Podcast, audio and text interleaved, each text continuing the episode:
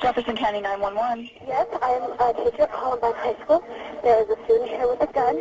He has shot out a window. 20 de abril de 1999, 11 y 19 de la mañana, Columbine, Colorado.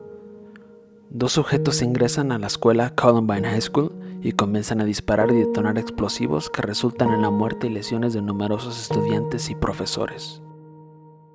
Aproximadamente a las 11.35 de la mañana, los dos sujetos ya habían matado a dos estudiantes y un maestro e hirieron a más de 20 personas. Poco después de las 12 pm, los dos adolescentes, autores de la masacre, se apuntaron a sí mismos. Así, el FBI el día siguiente abría su primera página de carpeta de investigación. Aquel documento de una plana destacaba el nombre de dos individuos, Eric Harris y Dylan Klebold. Aquella masacre marcó un antes y un después en la historia de Estados Unidos, principalmente por ser el primer del tipo en una escala masiva. Con ello se transformó en punto de referencia para otros hechos de índole similar. La tragedia se ha transformado en el punto de referencia de otros tiroteos que han vestido de luto a todo Estados Unidos. Pero, ¿dónde comienza la historia del atentado Columbine? En 1996, Eric Harris, de 15 años, creó un sitio web privado en American Online Inicialmente fue para alojar niveles que Harris creó para su uso en los videojuegos de disparos en primera persona Doom y Doom 2, así como también para el videojuego Quake. En el sitio, Harris comenzó un blog que incluía bromas y sus pensamientos sobre su familia, amigos y escuela. También detalló que Harris se escapó de la casa para causar travesuras y actos de vandalismo, como encender fuegos artificiales con su amigo, sí, Dylan Klebold. Harris trabajaba en un puesto de fuegos artificiales y como resultado había recibido varios fuegos artificiales de contrabando. Harris y Klebold adoptaron los apodos Red y Vodka respectivamente, apodos que ellos utilizarían para navegar internet, postear publicaciones a diferentes foros y hasta a su mismo foro. A principios de 1997, las publicaciones en blogs comenzaron a mostrar los primeros signos de la ira de Eric Harris en contra de la sociedad. A finales del año, el sitio contenía instrucciones sobre cómo fabricar explosivos. Harry escribió, las primeras bombas caseras verdaderas creadas completamente desde cero por los rebeldes, o sea, los chicos, Eric Harris y Dylan Klebold, Revi Vodka. Ahora nuestro único problema es encontrar el lugar que será la zona cero. El sitio de Harris atrajo a pocos visitantes en su época y realmente no causó preocupación hasta marzo de 1998. Harris terminó una publicación de blog que detallaba fantasías asesinas con todo lo que quiero hacer es matar y herir a tantos de ustedes como pueda, especialmente algunas personas, como Brooks Brown. Brooks Brown siendo un compañero de clase de Eric Harris. Brown afirma que Klebold le dio la dirección web en un esfuerzo por advertirle de las amenazas de violencia de Harris en contra de él. Otros sugieren que, de hecho, fue descubierto por el hermano de Brooks, Aaron Brown. Después de que los padres de Brown vieron el sitio, se comunicaron con la oficina del sheriff del condado de Jefferson, Jeffco. Cuando el investigador Michael Guerra accedió al sitio web, descubrió numerosas amenazas violentas dirigidas contra los estudiantes y profesores de Columbine High School. Guerra escribió un borrador de declaración jurada, solicitando una orden de registro de la casa de Harris. La declaración jurada también mencionó el descubrimiento de una bomba de tubería que explotó en febrero de 1998 y la sospecha de que Harris estaba involucrado en ese caso. La declaración jurada nunca se presentó a un juez y por lo tanto fue completamente ignorada. Cabe mencionar que Harris y Klebold se verían, pues sí, envueltos con la ley al ser vistos entrando a una van estacionada para robar herramientas y equipo de computadora. Por consecuencia, los dos atendieron una sesión de corte donde ambos dijeron sí, ser culpables del acto. El juez solo los sentenció a que asistieran a un programa juvenil. Como resultado, ambos delincuentes asistieron a las clases obligatorias, tales como clases para el manejo de la ira y también Asistían a pláticas donde hablaban con oficiales del desvío, de la ira y del mal comportamiento. Finalmente, ambos fueron liberados del desvío varias semanas antes debido a acciones positivas en el programa y en el carácter de los chicos y fueron puestos en libertad condicional. Casi un año antes de la masacre, Klebold escribió un mensaje en el anuario de Harris de 1998. Matar enemigos, hacer estallar cosas, matar policías. Mira por el incidente de enero será divina, sin mencionar nuestra venganza en los comunes. Los comunes simplemente era otro término para hablar de los alumnos de la cafetería de la escuela Columbine. Harris y Klebold llevaban diarios que se dieron a conocer al público hasta el 2006. En los diarios, la pareja eventualmente documentaría todo su arsenal y todo, todo el plan de ataque.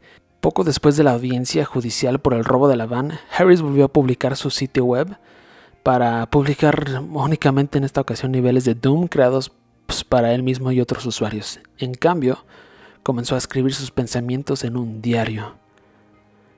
El diario muestra un largo periodo de preparación metódica para la masacre. Harris también escribió en su computadora un plan para el ataque que incluye posiblemente escapar a un país extranjero después o secuestrar un avión en el aeropuerto internacional de Denver y estrellarse contra la ciudad de Nueva York.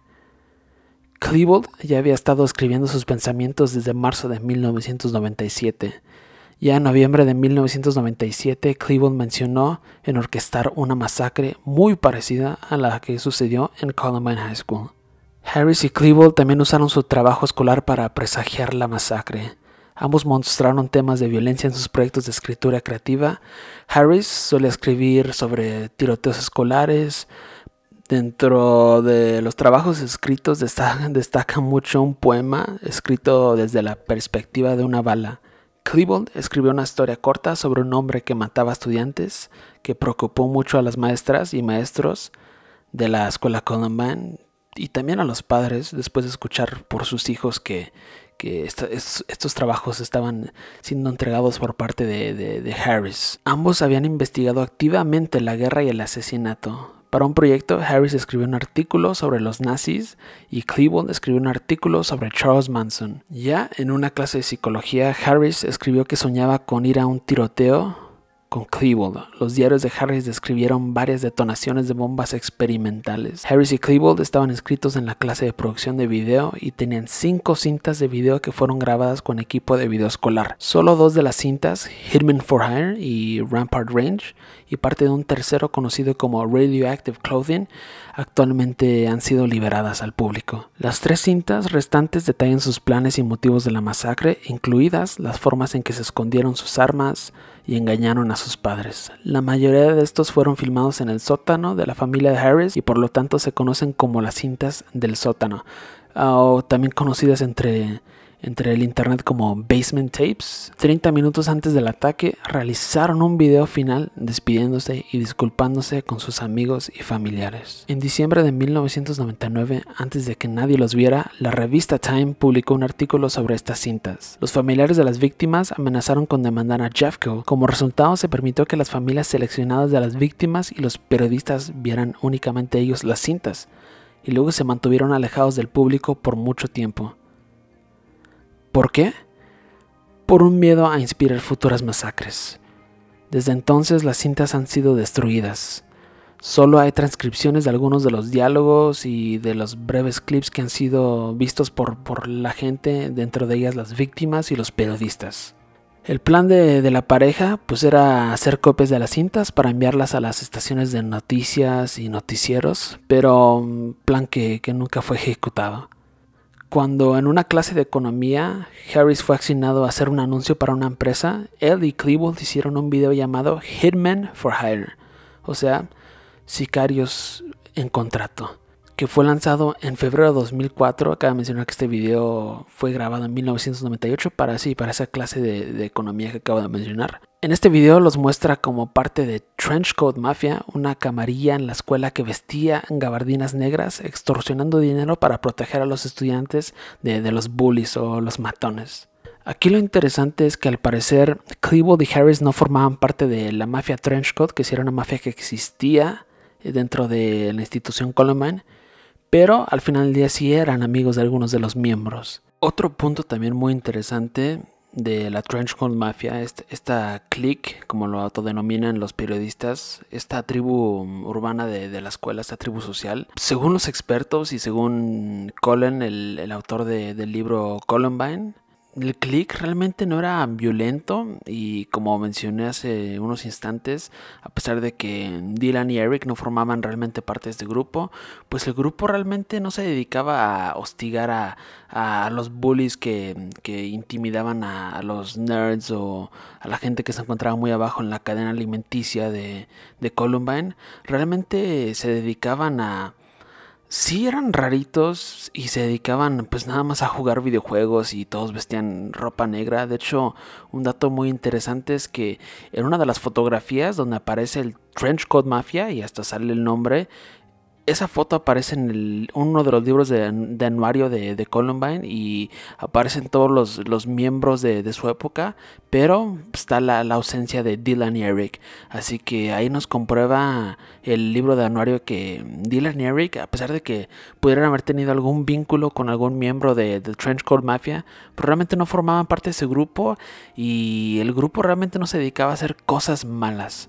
Eric and Dylan were not not at all a part of the things that we did as a group. They didn't hang out with us. They weren't trenchcoat mafia at all. Ahí acaban de escuchar a John Savage y nos dice lo que les acabo de comentar, que Dylan y Eric realmente no formaban parte de Trenchcoat Mafia y no, no, se juntaban con ellos para hacer las cosas que realmente hacía el grupo, como hablar de videojuegos, jugar juegos de mesa a la hora de, de la cafetería.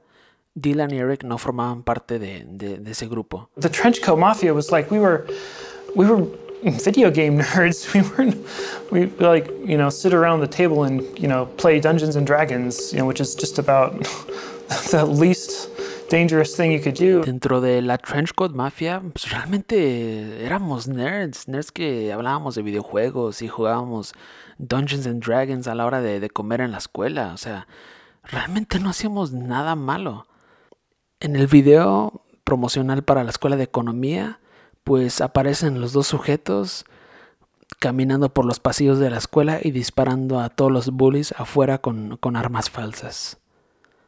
Una premonición bastante, bastante aterradora. El 21 de octubre de 2003 se publicó un video que mostraba a la pareja realizando prácticas de tiro el 6 de marzo de 1999 en las estribaciones cercanas conocidas como Rampage Range. Existe una cantidad considerable de libros, películas y documentos oficiales que explican a detalle los hechos, documentos que detallan literal todo el arsenal de armas utilizados en el día de la masacre, hasta el más minucioso detalle, documentales que ponen en tela de juicio el debate eterno de Estados Unidos, si las armas deben ser legales o no, si el ciudadano debería deportar armas, sí o no, Dentro de documentos documentales, pues sí, también eh, existen las mismas publicaciones de, los diarios escritos por Dylan y Eric. Pero, ¿qué pasa cuando el interés por Dylan y Eric va más allá de un análisis de los hechos y se extiende a una comunidad de Internet que... Esto va a sonar muy oscuro, pero que les rinde tributo a los dos jóvenes y a los actos ocasionados por los dos jóvenes. Escucha lo que será el segundo episodio de la pequeña saga dedicada a Columbine, donde estuvimos en este primer episodio hablando de Eric y Dylan y qué, pudo haber pasado por la mente de ellos, de todo lo que hemos extraído de, sus escritos, de sus videos, sus publicaciones en sus páginas web. Y en el segundo episodio hacemos una, una muy buena pregunta y analizamos un, un fenómeno muy interesante de Internet porque en el segundo episodio hablaremos del culto, sí, sí, sí, escucharon, el culto que Eric y Dylan han ido forjando ya casi 21 años después de la masacre de Columbine. Así que sí, los invito a que escuchen el segundo episodio. Recuerden que este es su podcast llamado Un Mundo Raro, conducido por, por su servidor Edulira, donde hablamos de anécdotas, historias, entrevistas, memorias a través del storytelling y a través de, este género de periodismo no ficción. Gracias por escuchar.